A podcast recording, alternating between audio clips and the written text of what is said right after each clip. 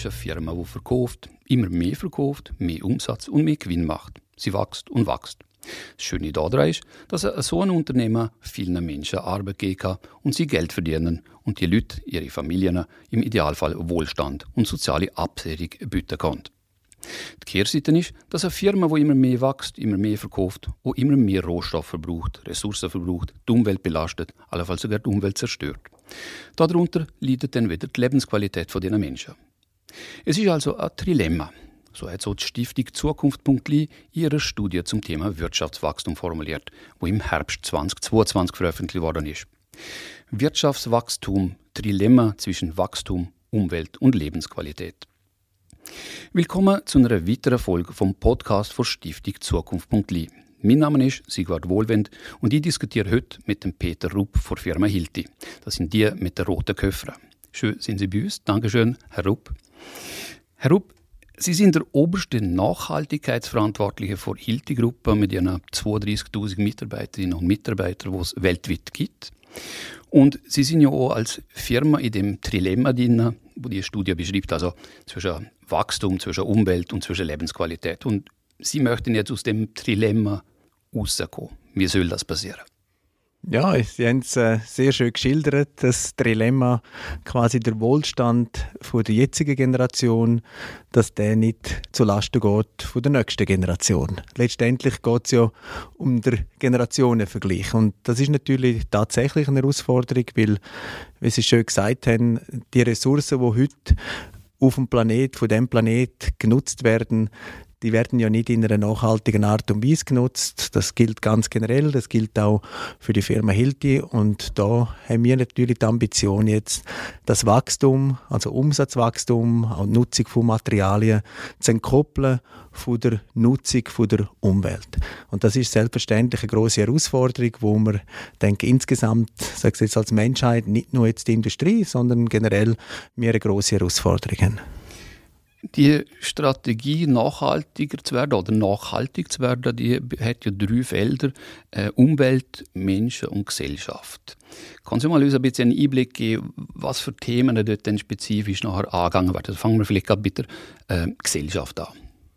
Ja, die Gesellschaft, das, so wie wir jetzt das als Hilti definiert haben, ist das Gesellschaft, äh, die lokalen Gemeinschaften, ähm, das können Gemeinden sein, das können auch Länder sein, Regionen sein, wo wir tätig sind, Hilti, als, als Gesellschaft, als Firma aber nicht direkt jetzt äh, in unserer Wertschöpfungskette. Also es ist wirklich ähm, die sozialen Gegebenheiten, die in jedem Land anders sind und dort haben wir uns jetzt auf die Agenda geschrieben, dass wir über unsere geschäftliche Tätigkeit Tätigkeiten hinaus auch einen positiven gesellschaftlichen Beitrag leisten wollen. Zweiter Aspekt, äh, Menschen. Was fällt darunter? Also wie wollen wir dort Menschen mit auf den Weg nehmen? Auch jetzt hier im Unterschied zur Gesellschaft und äh, vielleicht kennt der eine oder andere kennt das Wort, wenn es um Nachhaltigkeit geht, äh, ESG, also Environment, Society und Governance. Und wir haben bewusst das S, wie Sie es jetzt vorher angesprochen haben, die Society oder Gesellschaft, unterschieden von den Menschen. Um Menschen geht es jetzt da wirklich um das Wohlergehen, die Gesundheit und Sicherheit von allen Menschen in unserer Wertschöpfungskette. Also das ist dann wirklich vor da mit uns. Wir sitzen jetzt da im Gebäude, da wissen wir es jetzt. Das Gebäude ist mit einigen Hildi-Produkten gebaut worden. Wenn es jetzt da brennt oder ein Erdbeben stattfindet, was wir nicht hoffen, dass die Gebäude möglichst sicher, dass die, die Sicherheitsstandards genügen. Es geht zur Gesundheit und Sicherheit auf der Baustelle. Nach wie vor passieren sehr viele viele Unfälle auf der Baustelle, also da Gesundheit und Sicherheit. Dann, wenn ich weitergehe in der Wertschöpfungskette, Gesundheit und Sicherheit von unseren 32, 33.000 Mitarbeitenden weltweit, dass die sowohl physisch und mental in einer guten Gesundheit sich können ähm, am, der Arbeit widmen. Und dann die dritte, die ganze Versorgungskette. Das ist die ganze Lieferanten, unsere direkten Lieferanten, aber auch bis und mit zum Rohmateriallieferant, dass auch dort die Menschenrechte und, und äh, soziale Rechte und, und alles, was mit ähm, auch Kinderarbeit zu tun hat, dass das auf ein besseres Level kommt. Also das sind die Menschen, in unserer End-to-End-Wertschöpfungskette. Und das zum Unterschied zur Gesellschaft, wo es wirklich um den gesellschaftlichen Beitrag geht. Das ist dann mehr auf philanthropischer Art oder eben unser Corporate Volunteering Programm, wo aber nicht in der Wertschöpfungskette ist. Also wir unterscheiden die zwei Sachen, Menschen und Gesellschaft in unserem Nachhaltigkeitsansatz ganz bewusst. Also das heißt, überall, wo eine Person mit einem mit einem roten Hilti-Logo in Berührung kommt, äh, ist quasi abdeckt durch den Aspekt Menschen. Genau, das ist genau richtig. Äh, jetzt bevor wir zum, auf das Thema Umwelt eingehen, wo wir da schwerpunktmäßig behandeln, äh, eine Frage an Sie. Sie sind ja ähm, seit drei Jahren jetzt Leiter äh, oder Le Leiter von, äh, von Thema Nachhaltigkeit bei der Hilti-Gruppe. Davor haben Sie Business Units geleitet und nochmal davor sind Sie im Sales gewesen. Ist es denn ein Vorteil, wenn man aus dem Sales kommt, um das Thema Nachhaltigkeit ja für zu verkaufen? Also ich, das ist jetzt meine persönliche Perspektive und äh, das ist vielleicht auch nicht ganz Zufall, dass ich jetzt die Rolle einhabe. Äh, ich blicke zurück eben auf fast 30 Jahre, äh, ziemlich genau 30 Jahre Berufserfahrung und die Erfahrungen und ganz besonders, was Sie jetzt ansprechen im Verkauf, die helfen ganz enorm, einfach auch äh, ein richtiges Maß, ich sage jetzt an Pragmatismus finden, um nachhaltiger zu werden. Auch, äh, es braucht auch ein, ein Geschäftsverständnis, sage ich jetzt. Und jetzt, wenn Sie ganz besonders jetzt Bauindustrie ansprechen, wo ja rund ein Drittel von allen CO2-Emissionen weltweit werden durch die Bauindustrie verursacht, also durch den Bau von Gebäuden und durch den Betrieb von Gebäuden. Und da zu verstehen, was geht da ab und, und was wollen Kunden, was können Kunden, auch sagen wir, wo und wie besser werden, die Erfahrung, die, die hilft ganz besonders. Oder? Und, und ich glaube, ich würde auch gerne noch den Aspekt, einfach, Sales ist eine ganz wichtige Erfahrung, aber auch einfach Geschäftserfahrung, weil ich bin tief überzeugt, wir können nur nachhaltiger werden, egal wo. Ob das privat ist oder, oder jetzt im Geschäftlichen und in welcher Branche auch immer, wenn es buchstäblich auch sich wirtschaftlich auch letztendlich niederschlägt. Und ich glaube, viele Nachhaltigkeitsmaßnahmen, die wir jetzt angegangen sind, die wir auch vorher letztendlich aus einem langfristigen Aspekt zahlen sich auch wirtschaftlich aus. Und sonst glaube ich, sind die Nachhaltigkeitsmaßnahmen nicht im wahrsten Sinne des Wortes nicht nachhaltig. Aber gibt es nicht unter Umständen also die Situation, dass dann irgendein Kunde kommt und sagt, ja, ja, das mit der Nachhaltigkeit ist alles super bei euch, aber geben wir lieber Produkte ein bisschen günstiger? Ja, absolut. Ja, klar. Und das gibt es heute und das wird es auch in Zukunft geben. Äh, was einfach da dazu kommt, ist A, ich glaube, das Bewusstsein, dass einfach die, die Umwelt jetzt rein wieder aus Wohlstandssicht, wo Sie anfangs angesprochen haben, einen Preis hat. Also die sogenannte, ich benutze das englische Wort Social Cost of Carbon, wenn wir jetzt ganz konkret auf die Umwelt eingehen, äh, bis anhin, abgesehen von gewissen Steuern, wo CO2-Steuern, zahlt man ja nicht für die Emissionen. Das kostet nichts. Oder? Aber die Auswirkungen, das sehen wir ja alle, die sind enorm und die werden nach aller wissenschaftlicher Erkenntnis noch größer werden. Und dem einen Preis geben, äh, das ist natürlich jetzt die Aufgabe und das kann sein, dass ein Kunde realisiert, doch, das hat einen Wert, wenn ich ein nachhaltiges Produkt habe, oder eben es wird reguliert, dass das einfach einen Preis überkommt. Und, und da wird es immer Kunden geben, die sich dem wehren und sagen, nein, ich, ich will wirklich buchstäblich nur das, was der tiefste Preis hat. Und dann sagen, nein, wir hätten ein nachhaltigeres Produkt, hätten Wert und ich bin ja bereit dafür zu zahlen. Weil man es vielleicht auch besser verkaufen kann in Zukunft. Absolut, klar, da sind wir ganz fest überzeugt davon weil eben Nachhaltigkeit als solches und, und ein sicheres Produkt oder ein umweltfreundliches Produkt hat mehr und mehr auch einen, einen Wert, einen monetären Wert. Und Hilti war ja noch nie ein Billigheimer, gewesen, also abgesehen davon. Eben, ich glaube, das kommt eh dazu, das äh, darf man sagen, wir sind in gewissem Maße stolz, Preisführer zu sein. Preisführer kann man nur dann sein, wenn man sich differenziert und die Differenzierung ist bis anhin sage ich sehr stark, dass unsere Produkte langlebig sind, dass Kunden produktiver können arbeiten zur Sicherheit, eben, wie wir es angesprochen haben, auf dem Bau beitragen. Und jetzt kommt aus unserer Sicht ein drittes Element dazu und das ist, dass das Produkt auch nachhaltiger ist. Und ich glaube auch, dass, dass, äh, dass da auch Kunden gibt, mehr und mehr, die bereit sind, einen Preis dafür zu zahlen. Kommen wir doch gerade auf den Punkt ein, also Umwelt, äh, Klimakrise, die wir haben, äh, Erhitzung von der Erdatmosphäre. Also das große Thema ist natürlich dann immer auch CO2-Ausstoß. Aber was deckt denn der Bereich Umwelt alles ab, jetzt in eurer Nachhaltigkeitsstrategie behält? Ja. Also wir haben die Umwelt, ähm, schwergewichtig sind zwei große Themen. Das eine haben Sie jetzt angesprochen, das ist der ganze CO2-Ausstoß, wo die Hilti in der Wertschöpfungskette und da bewusst wieder die ganze sogenannte End-to-End-Wertschöpfungskette verursacht, von der Entstehung vom Rohmaterial bis mit zur Nutzung und, und Wiederverwendung oder Entsorgung vom Produkt. Das ist der CO2 äh, Fußabdruck. Und das Zweite, wo sicherlich eng verknüpft ist, aber doch wieder ein eigenständiges Thema ist, ist die Kreislaufwirtschaft. Das ist vielleicht nicht so prominent aktuell noch auf der Agenda. Ich äh, glaube aber auch wieder persönlich, dass das noch längfristiger gesehen noch viel relevantere Themen ist und eben vor allem auch jetzt in Bezug auf das Dilemma, das Sie vorher angesprochen haben, glaube ich, das zentrale Element ist. Und wo ja dann auch wieder Einfluss hat auf den CO2-Ausstoß. Genau, genau. Ganz direkt. In dem Fall tun wir doch zuerst einmal mit, äh, mit dem Thema CO2 auseinandersetzen. Wie wenn Sie den CO2-Ausstoß behilten reduzieren? Also das Ziel ist ja äh, minus 40 Prozent bis Ende Jahr. Ähm, bevor ich die Frage stelle, ob Sie schon dort sind, wie soll es grundsätzlich funktionieren?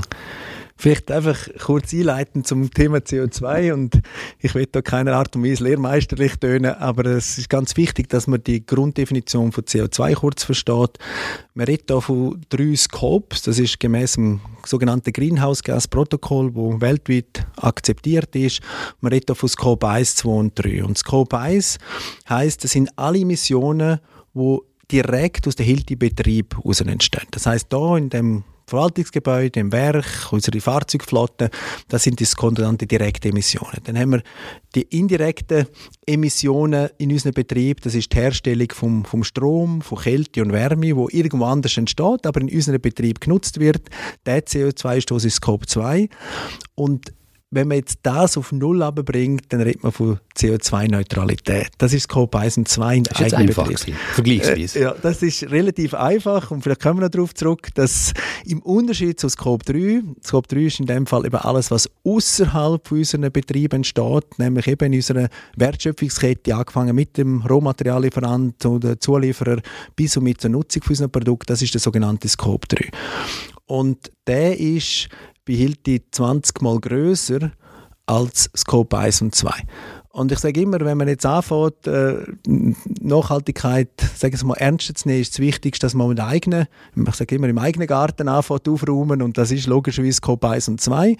Und da, wie Sie es angetönt haben, werden wir das Jahr CO2-neutral werden. Das ist im Vergleich zu 2019. Das heißt, wir haben im Vergleich zu nichts machen, werden wir 60 Prozent die Emissionen reduzieren einsparen und die restlichen 40 Prozent werden wir kompensieren. Und so werden wir das Jahr CO2-neutral werden. Im Scope 1 oder im Scope 2? 1 und 2 zusammen. 1 und 2 zusammen. Also okay. in unseren Operations Scope 1 und 2. Und das ist auch die Definition CO2-Neutralität. Und das ist einfach, ich denke, sehr, sehr wichtig, dass man da immer vom, vom Gleichen redet, weil das wird, ähm, ich sage es nicht wissentlich, unwissentlich wird das oft verwechselt.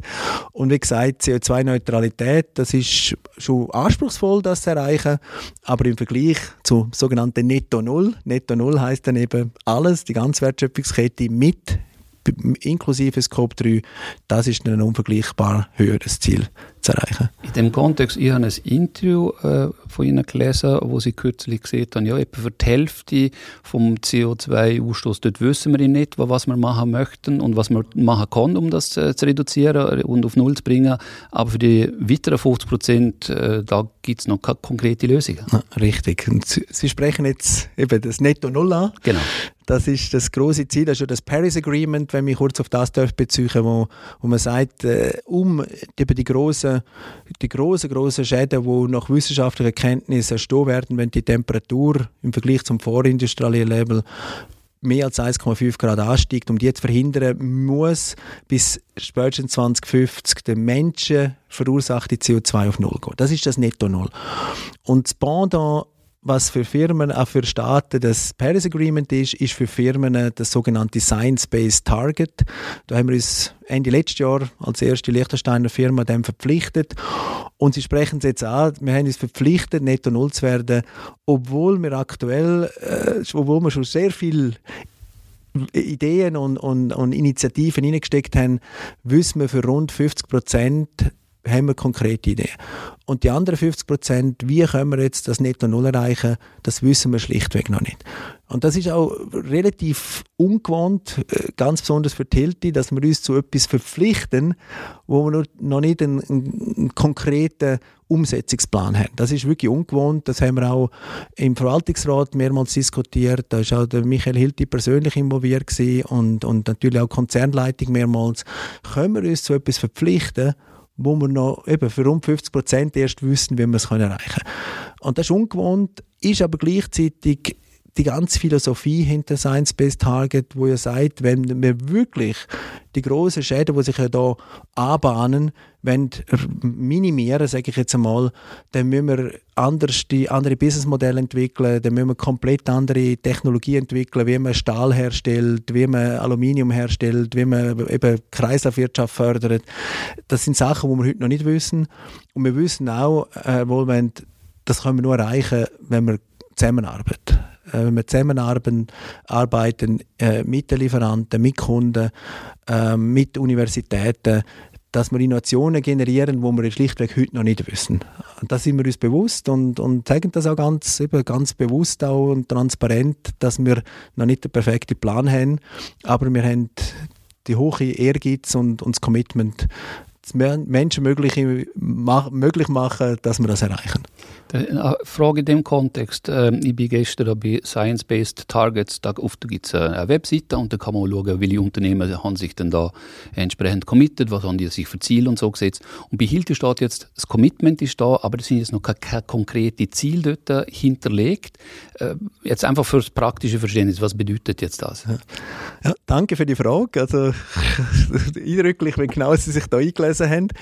Ähm, es sind effektiv zwei Phasen. Die Science-Based Target Initiative besteht aus zwei Phasen. Phase 1 ist, oder der erste Schritt ist, dass man sich verpflichtet, ein Science-Based Target ähm, zu definieren. Und die Verpflichtung sind wir eingegangen. Und dann startet eine maximal 24 Monate lange, also zweijährige Validierungsperiode. Und die Validierungsperiode wird man sehr eng Zusammenarbeit mit der Science-Based Target Initiative starten, um eben genau die konkret das Ziel zu definieren. Das ist ja nicht so, dass wir das einfach irgendwo im stillen Kämmerchen definieren können, sondern die Ziele müssen auch sogenannte dritte Third-Party Verified sein. Das heißt, unser Auditor PwC wird das auch auditieren und verifizieren, dass die Zahlen, die Ziele eben auch die, die nötige Genauigkeit und Richtigkeit haben. Und der Validierungsprozess läuft jetzt, wie gesagt, der geht Maximum zwei Jahre. Das heißt, spätestens im Dezember 2024 steht dann Verified drin mit den konkreten Zielen. Dann ist es gelb, dann grün geworden bei Science-Based Targets. Ja gut, das ist, das ist nicht unbedingt gelb oder grün, sondern es sind einfach jetzt ein Schritt, den man nochmal macht. Das ist der normale Prozess äh, und dort sind wir jetzt drinnen. Oder? Aber dann äh, wir dann die Ziele auch erreichen und das finde ich eben auch sehr gut im Science-Based Target. Das wird sehr transparent nicht nur gesagt, was ist das Ziel für jede Firma, sondern auch, wo steht die Firma im Fortschritt, die Ziele zu erreichen. Also einfach nur für die Zuhörerschaft, was gelb und grün, also es ist einfach ein gelbes Logo dort committed und wenn Targets hinterlegt sind, ist ein grünes Logo dort. Gut, das, das ist jetzt einfach der formelle Schritt genau. innerhalb von, aber er hat nichts mit der Zielerreichung zu tun. Das ja. ist mehr der zweite Schritt, der noch gemacht werden muss. Genau. Bezüglich CO2-Neutralität, da gibt es einerseits ja die Möglichkeit, und wenn ich das richtig verstanden habe, Hilti ist es so, es gibt viele Einsparungen, aber gewisse Sachen werden jetzt auch kompensiert, auch über die Hilti-Stiftung. Ähm, warum der Weg? Also ganz, also grundsätzlich das Kompensation, die Sie ansprechen, ähm, dient dazu, dass man die sogenannte CO2-Neutralität einfach zeitnah erreicht ähm, wohlwissend, dass wir nicht 100% in dieser kurzen Phase, wir sprechen als Basisjahr, wo wir angefangen haben, unser Ziel gesetzt haben, 2019, jetzt innerhalb von drei, respektive jetzt vier Jahren, das auf Null abzubringen, das ist schlichtweg nicht möglich. Und gleichzeitig haben wir uns aber gesagt, wir werden, wie Sie es jetzt angesprochen haben, der allererste Schritt und das Wichtigste ist, wo es immer möglich CO2 direkt in den eigenen Betrieb rauszunehmen. Also zu einzusparen durch Effizienzmaßnahmen, Ersetzen von Graustrom durch Grünstrom, die Fahrzeugflotte transferieren und so weiter.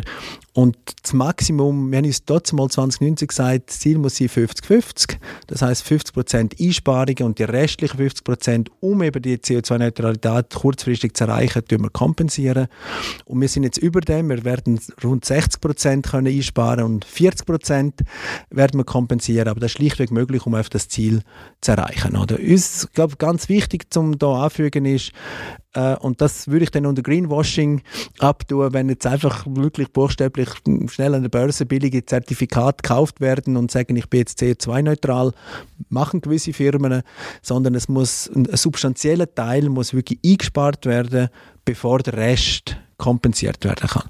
Und beim Kompensieren ist uns auch extrem wichtig, dass wir gesagt haben, wir kaufen keine fertigen Zertifikate an der Börse, sondern wir haben, wie Sie es angetönt haben, zusammen mit der Hilti Foundation und Climate Partners, das ist ein, ein Partner, ein NGO, der spezialisiert ist auf die Zertifikate, haben wir die letzten drei Jahre eigenständige, exklusiv für die Hilti entwickelte Kompensationsprojekte. Also das ist nicht, dass wir die auf der Börse gekauft haben, sondern die haben, wir haben die mit der Stiftung zusammen mit Hilti Foundation entwickelt. Hilti ist ja global tätig. Auf allen Kontinenten wird äh, vielleicht nicht notwendigerweise überall produziert, aber zumindest tätig, besucht Kunden, es entsteht CO2. Ist jetzt für Hilti jetzt irgendwie von Relevanz, dass ähm, die Einsparungen da ja, im Hauptquartier im Wesentlichen stattfinden oder auch im Ausland? Ja. Also auch die CO2-Neutralität, wo wir jetzt darüber geredet haben, die ist weltweit. Das ist die weltweite Zahl in allen Betrieben. Ähm, auch Science-Based Target gilt weltweit. Ähm, also in dem Sinn spielt es keine Rolle, wo die CO2 eingespart werden. Hauptsächlich sie werden eingespart, weil letztendlich ist es ein Planet und es geht um, um die globalen Ziele. Gleichzeitig ist es uns wo wir auch die Strategie vor drei Jahren verabschiedet haben, unsere globale Nachhaltigkeitsstrategie, extrem wichtig, dass wir gesagt haben, wir sind da in Liechtenstein, das ist unser Hauptsitz, wir haben fast 2000 Mitarbeiter da im Liechtenstein und wir müssen ein Lighthouse sein. Also das ist äh, innerhalb vom Konzern. Also es kann nicht sein, dass wir uns hohe Ziele setzen und, und äh, überall auf der Welt Fortschritte erzielen, aber ich sage jetzt am wenigsten da im Liechtenstein. Also wir haben extrem viel gemacht, bewusst auch im Fokus gelegt da im, in Liechtenstein und auch um den anderen Einheiten auf der ganzen Welt aufzuzeigen, was ist sogenannte Best Practice. Wir lernen gegenseitig nicht nur die Welt von Liechtenstein diesbezüglich jetzt im Inhalt der Hilti-Gruppe, aber wir haben da glaub, ein paar Projekte jetzt realisiert, wo wir auch mit gewissem Stolz dürfen sagen, da haben wir einen Beitrag jetzt geleistet, der, der sicher wichtig ist fürs Liechtenstein, aber auch eben sogenanntes Lighthouse ist auch innerhalb der Hilti-Gruppe. Anschlussfrage in dem Kontext. Ist es denn unter Umständen auf dem Weg zu, zu Netto Null oder zuerst einmal äh, CO2-Neutralität günstiger allenfalls die Einsparungen an einem anderen Ort zuerst zu machen, weil dort Arbeitskräfte billiger sind, Material billiger ist und erst nachher dann die teuren Massnahmen im, Massnahmen im Hochpreisland Liechtenstein umzusetzen? Also, wenn wir vielleicht jetzt ganz pragmatisch und konkret ein bisschen einsteigen, jetzt, was haben wir gemacht die letzten drei Jahre, ähm, ist ja immer die beste Variante ist, wenn man Energie einspart.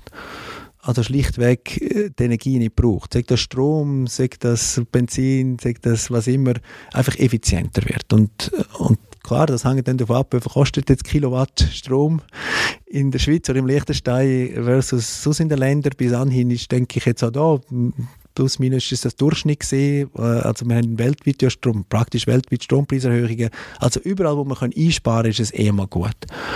Wenn es dann darum geht, jetzt ähm, Materialien zu ersetzen, wo es dann wirklich kostet, also ganz konkret nennen wir das Grünstahl. Wenn ein Stahl, eine Tonne Stahl produziert rund zweieinhalb Tonnen CO2, das ist mitunter die CO2-intensivsten Materialien, die es gibt, also auch in Bezug auf Menge von Stahl, die hergestellt wird. Und die, die Emissionen und auch die Reduktion, jetzt, wenn Sie das konkret Grünstahl, grünen Stahl ansprechen, die Kosten, und da gibt es schon erste Lieferanten, die sind nicht jetzt teurer in Europa als jetzt in China oder in den USA. Also das sind, äh, die, die, aus wirklich aus dem Material jetzt CO2 rausnehmen, das ist jetzt nicht, äh, dass da viel günstiger wäre, das irgendwo anders auf der Welt zu machen, sondern wir müssen es dort machen, wo, die, wo jetzt konkret der Stahl verfügbar ist und die Materialien. Und da gibt es jetzt nicht riesige Unterschiede weltweit. Nochmal eine Anschlussfrage in dem Kontext. Also wenn man jetzt angenommen, die Hilti würde sagen, wir brauchen jetzt nochmal eine riesige Solaranlage und ähm, Liechtenstein würde es da so und so viel kosten. Aber wir könnten sie zum Beispiel auch in Moldawien machen, weil die äh, Arbeit günstiger ist und allenfalls auch Material günstiger zu machen ist und, und vielleicht auch das Grundstück, das man dann dazu braucht. Ist denn das so etwas eine Abwägung, oder? Nein, also ganz konkret äh, eigentlich nein. Also mhm. wir, äh, wir schauen jeden Case auch anders an oder speziell an.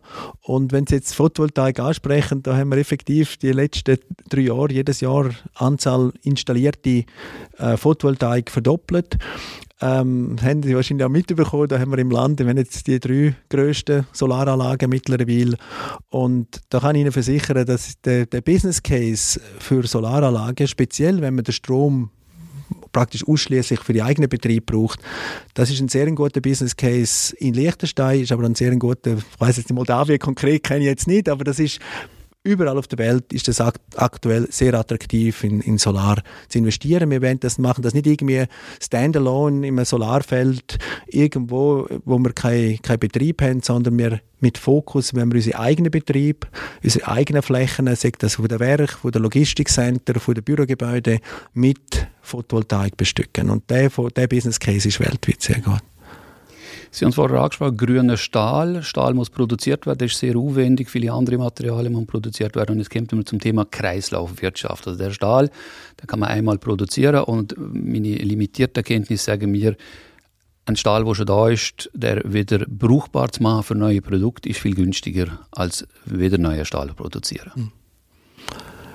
Günstiger ist jetzt eine gute Frage. Äh, wenn Sie jetzt konkreter den Stahl ansprechen, das ist ein interessanter Case. Da gibt es eigentlich wie drei Stufen, den Stahl grüner zu machen. Und der erste ist tatsächlich, was Sie ansprechen, das ist ähm, der Recycled Content. Also wie viel recycelten Stahl hat es im neuen Stahl drin. Das ist der erste Schritt. Mit dem, je nach Prozent vom Stahl, bringt man das bis auf die Hälfte vom CO2, zum Teil sogar noch, gibt es äh, Beispiel zwei Drittel vom CO2-Abdruck, aber, aber man wird es nicht auf Null bringen. Also es braucht auch andere Herstellungsverfahren, um den Stahl herzustellen. Und da geht es sehr stark in, in Lichtbogen, also das mit, mit Strom anstatt mit, mit Verkohlung herzustellen, also die, die Erwärmung vom Erz und dann eben auch mit Wasserstoff zu arbeiten. Das sind andere Herstellungsverfahren und, äh, und dort kostet es mindestens so, wie heute das jetzt prognostiziert ist, einiges mehr. Jetzt beim Recycled Stahl, wenn wir auf das zurückgehen, da ist die große Herausforderung ist die, die Qualität des recycelten Stahl. Und wir sind mit den meisten Hilti-Produkten, was jetzt Stahl anbetrifft, und grundsätzlich ziemlich nah an der physikalischen Grenze. Das heißt, äh, wenn man so einen Nagel jetzt in Beton hineinsetzt, äh, der, der Härtung von, von, dem, von dem Nagel, der muss vom höchsten Level sein. Und wenn Sie jetzt recycelt ähm, Stahl haben, hat's dort, wenn es nur ein bisschen zu viel Kupfer drin hat zum Beispiel, dann verändert sich, der, ja, dann verändert sich das, genau. Und das merken Sie nicht, wenn Sie jetzt im, im Do-it-yourself self, wenn wir unser Häuschen, äh, irgendwie ein Gartenhäuschen bauen, dann merkt man das nicht. Aber wenn man natürlich dann in hochanspruchsvolle Applikationen geht, jetzt im, im, in der Bauindustrie, dann macht das eben einen Unterschied aus. Das heißt, wir testen jetzt, das ist, findet jetzt genau statt. Also wir testen jetzt Stahlgüter mit höherem Recycled Content und testen, bringen wir die Qualitätskriterien, speziell die Härtung vom, vom Stahl, bringen wir das her, auch mit einem höheren äh, Recycled Content. Wie weit sind denn generell fortgeschritten jetzt zum Thema Kreislaufwirtschaft? Also wenn jetzt jemand ein neues äh, Hilti-Gerät kauft, kann sein, dass dort schon rezyklierte Komponenten drin sind? Also was ich kann sagen, und ich hole vielleicht da noch kurz einen Schritt weiter aus, wenn wir schauen, wenn Sie jetzt das Thema Kreislaufwirtschaft ganzheitlich ansprechen, auf dem Planet wird, ich spreche nicht nur Hilti an, alle Güter, die auf dem Planet von Menschen produziert werden, landen mehr als 90 Prozent landet irgendwo auf Deponien, vorwiegend in Deponien oder ist einfach irgendwann verloren gegangen auf dem Ozean oder auf der Straße. Und weniger als 10 Prozent bleibt im Kreislauf. Und das ist eigentlich, wir haben jetzt viel über CO2 geredet, aber das ist aus meiner Sicht noch viel zu grösser Potenzial, sagen wir es jetzt mal positiv formuliert, Potenzial, dass man einfach mehr Güter, Material im Kreislauf behalten. Wir haben auch vor drei Jahren ähm, eine Methodik entwickelt, zusammen mit einem externen Partner, äh, sogenannte Circelligence. Das heißt, wir messen für jedes Hilti-Produkt der sogenannte Kreislauf-Score, wenn man es so nennt auf Deutsch, äh, Circelligence-Score, wo wir genau wissen, wie kreislauffähig ist jedes von unseren Produkten. Und wir liegen aktuell bei, je nach Produkt, aber im Durchschnitt bei rund 30 Prozent. Das heißt, 30 Prozent von allen Materialien, die irgendwann in ein Hilti-Produkt reingehen, bleiben im Kreislauf. Das ist dreimal höher als der weltweite Durchschnitt, aber immer noch 70 Prozent endet irgendwo immer noch in Deponien oder, oder sonst ist, geht irgendwo auf der, auf der Wertschöpfungskette verloren. Also wir haben da auch bei der Hilti, wir sagen, ein großes Potenzial, was Kreislauffähigkeit anbetrifft, noch besser zu werden.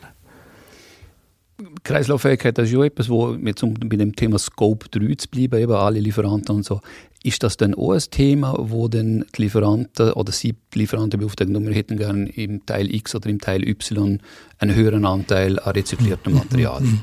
Mhm. Absolut. Also es ist, das ist, Sie drücken jetzt da genau in, eine, in ein Herzstück rein, wo wir effektiv dran sind. Ähm, der Status aktuell ist, dass wir auch der CO2-Fußabdruck, wo, wo unsere Lieferanten haben, respektive Produkte, die von unseren Lieferanten kommen, das sind oft Durchschnittswerte. Das heißt, wir wissen, wie viel Stahl ist drin. Und dann weiß man, da gibt es Datenbanken, dass wenn der Stahl in Deutschland hergestellt wird, dann ist der Durchschnitt bei 3 Tonnen 3, äh, 3 Tonnen CO2 pro Tonne Stahl, in China ist das so viel. Also das ist auf Länderbasis sind ziemlich genaue Daten verfügbar, aber das sind noch nicht lieferantenspezifische Daten. Und das ist wirklich mal der CO2-Fußabdruck. Und dann kommt noch der Recycle Content, das ist dann noch ein Schritt weiter. Und da sind wir jetzt aktuell dran mit unseren Lieferanten. Wir haben direkte Lieferanten, über 1000 Lieferanten. Direkte Lieferanten ist aber nur das erste Level. Dann haben wir noch die nächste Stufe bis mit zum Rohminerallieferant, die Realdaten zu erfassen.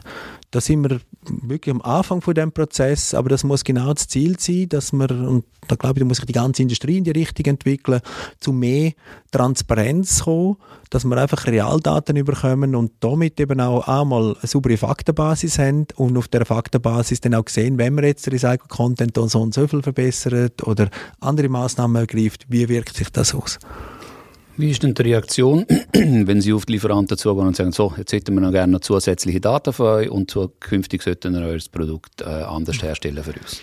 Also ganz grundsätzlich, das geht jetzt weit über die Lieferanten raus, das Thema Nachhaltigkeit, sagen wir mal, wenn man das jetzt ganz konzentriert und fokussiert angeht, stößt eigentlich in hohem Maß auf positive Resonanz da fährt da innerhalb von der Hilti selber. Wir haben auch, wo wir jetzt uns committed haben zu dem Science-Based Target, gedacht, oh, jetzt kommt uns die Entwicklungsingenieure in den Kopf und sagen, hey, jetzt können wir mit einer, oder, wir müssen Kosten immer runterbringen, logisch, wir müssen differenziert sein. Und jetzt kommt noch ein drittes Element, das ist Nachhaltigkeit oder der Carbon Footprint.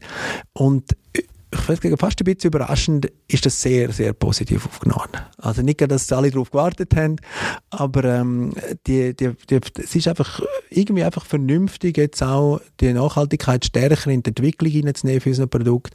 Und das bedingt natürlich auch die Zusammenarbeit mit den Lieferanten. Und auch dort würde ich sagen, in, in hohem Maß stoßen wir da auf positive Resonanz bei den Lieferanten. Ich meine, das sind auch nicht Lieferanten, wo man all, all drei Jahre mal äh, irgendwie mal ein Produkt kauft, sondern das sind oft langjährige Partnerschaften und ähm, da kann ich viele Beispiele nennen, wo die Reaktion also eben fast überraschender überraschenderweise äh, sehr positiv ist. Klar, das muss es umgesetzt werden, das ist viel Knochenarbeit, aber wie es antönt, das braucht Innovation, muss kreativ sein und das klingt nur, der Grosswurf und die Grossverbesserung nur in Zusammenarbeit. Und da, glaube ich, ist die Stimmung in hohem Maß positiv. Gibt es noch kulturelle Unterschiede? Also, Hilti ist ja global tätig, also dass in gewissen Regionen so auf, positiver aufgenommen wird als in anderen. Also ich mache jetzt ein, ein Beispiel. Ähm, der US-Hauptsitz ist im Bundesstaat Texas. Die wird regiert, der Bundesstaat wird regiert von einer Partei, die sich jetzt eher als, na, wie soll ich sagen, wissenschaftsfeindlich sich entpuppt hat in den letzten Jahren. Merkt man denn, dass denn Maßnahmen rund um Nachhaltigkeit denn schwieriger sind umzusetzen? Also wenn Sie jetzt auf Kundenbasis uns beziehen, das variiert natürlich sehr stark. Es sind, und sicher ist eine Dimension ist die geografische äh, Dimension, die andere Entschuldigung, die andere ist aber eher Kunden selber. Und Sie haben jetzt äh, USA angesprochen. In den USA ist es sicher nicht jetzt, dass äh, alle, ich weiß nicht wie viele hunderttausend Kunden, wir nicht haben, alle sagen, jetzt Nachhaltigkeit ist an erster Stelle. Aber dort gibt es einfach große Kunden, die auch, äh, also Building Owner, wenn wir das sagen, also Bau, was hat man das auf Deutsch, gut Deutsch heute, Bau, Damenbauherren, ähm, denen, die Gebäude gehören, ähm, dass das zunehmend wichtiger wird äh, und ganz speziell, wenn Sie jetzt US ansprechen, ist es die Westküste und es ist der Nordosten, wo einfach Vorreiter sind, oder? Und ähm, das hat jetzt gerne nicht mit der politischen Agenda zu tun oder so.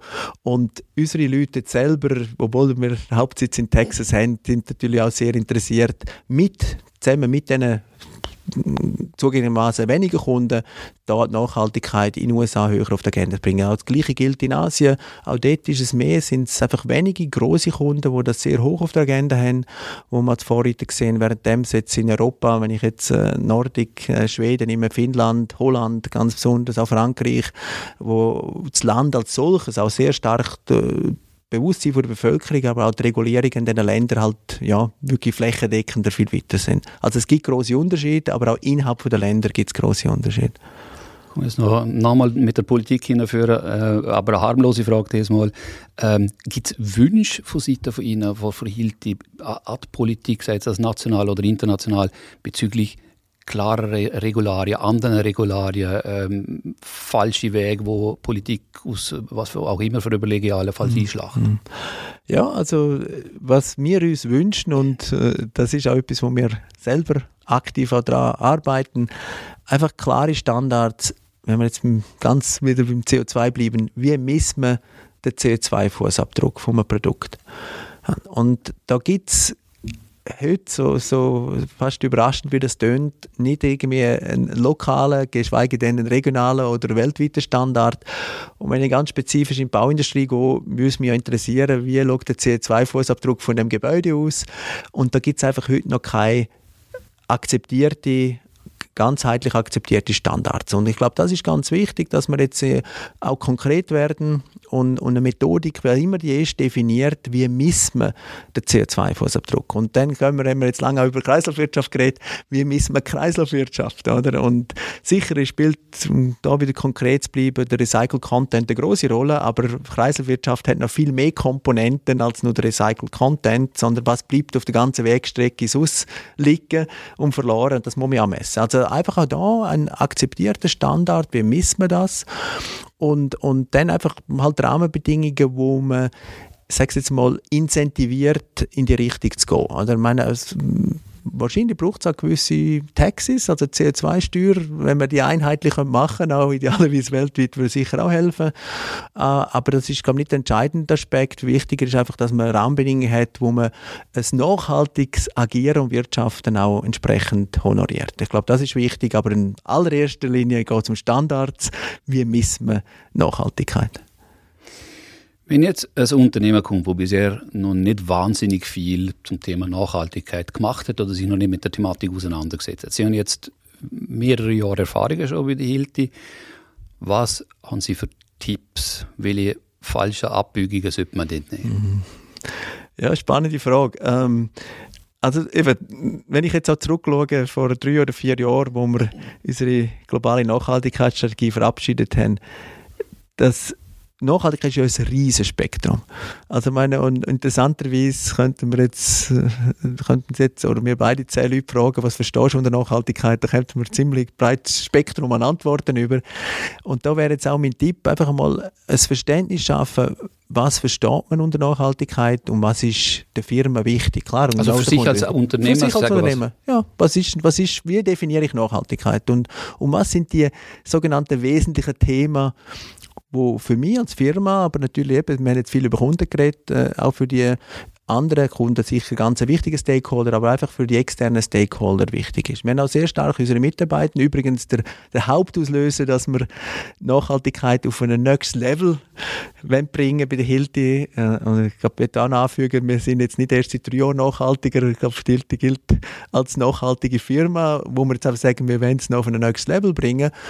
Aber ähm, da einfach auch Mitarbeiter involvieren und fragen, was ist euch wichtig? Was glauben ihr, wo können wir besser werden, zum nachhaltiger werden? Ich glaube, das einfach, äh, und dann sich auf wenige Themen konzentrieren. Ob das jetzt CO2 ist, ob es ein, freiwilliges Programm ist, ob es Gesundheit und Sicherheit der Mitarbeitenden ist, das einfach mal definieren. Und dann wäre jetzt mein dritter Schritt, ist dort, wo man sagt, das ist der Fokus, das sind Ziele, oder die, Fokus, die, die fokussierte Thema sich als Ziel setzen, möglichst ein messbares Ziel und dann die Ausgang, so banal das tönt, äh, mal sagen, wo stehen wir heute. Und ich kann Ihnen jetzt hier auch versichern, und das ist jetzt nicht ein, grosses Geheimnis, überhaupt einmal, dass wir verstehen, wie groß ist unser CO2-Fußabdruck. Scope 1 und 2 ist noch relativ einfach, aber dann Scope 3 ist sehr, sehr anspruchsvoll, das verstehen. Ich will vielleicht nicht mit dem Scope 3 anfangen, sondern mal in den eigenen Betrieb und dort einfach mal für Transparenz sorgen. Das einfach mal verstehen, wo stehe ich heute und basierend auf dem sie können ein Ziel setzen. Ich glaube, das ist so der, der pragmatische Empfehlung, äh, wenn ich würde anfangen oder wenn, ja, wenn wir, denke auch wir haben so angefangen und Schritt für Schritt dann versuchen besser zu werden. Also einfach einmal anfangen wir hören jetzt mit dem Podcast auf. Äh, Peter Rupp, vielen Dank für Ihre Zeit und da die Einblick in die Nachhaltigkeitsstrategie und wie Sie das umsetzen gedenken bei Hilti. Äh, danke dafür. Wer noch mehr erfahren möchte, wie die Hilti daran arbeitet, klimaneutral zu werden, die Umwelt schonen und wie sie ihre Leute mitnehmen will und der Gesellschaft als Ganzes etwas Gutes tun möchte, der kann das auf der Hilti-Webseite nachlesen unter der Rubrik Nachhaltigkeit. Auf YouTube gibt es äh, ganz einen Haufen Videos von Hilti dazu, zu dieser Thematik. Einfach nach Hilti und Sustainability suchen. Die Studie vor Stiftung Zukunft.li Wirtschaftswachstum Trilemma zwischen Wachstum, Umwelt und Lebensqualität, die kann man ebenfalls auf einer Webseite anschauen, allerdings von der Stiftung Zukunft.li, da kann man sie anladen. Ebenfalls auf der Webseite vor Stiftung gibt es alle weiteren Publikationen zum Finanzausgleich, zu Service Public, zur Frauenerwerbstätigkeit und noch viel mehr. Podcast-Episoden vor Stiftung gibt es ebenfalls auf der Webseite stiftungzukunft.li oder auf Spotify und bei Apple Podcast. Ich sage nochmal Danke ähm, Peter Rupp für das Teilnehmen. Mein Name ist Sigvard Wohlwend. Ich sage im Namen von Stiftung Zukunft.li allen, die zugelassen haben. Danke dafür und bis zum nächsten Mal.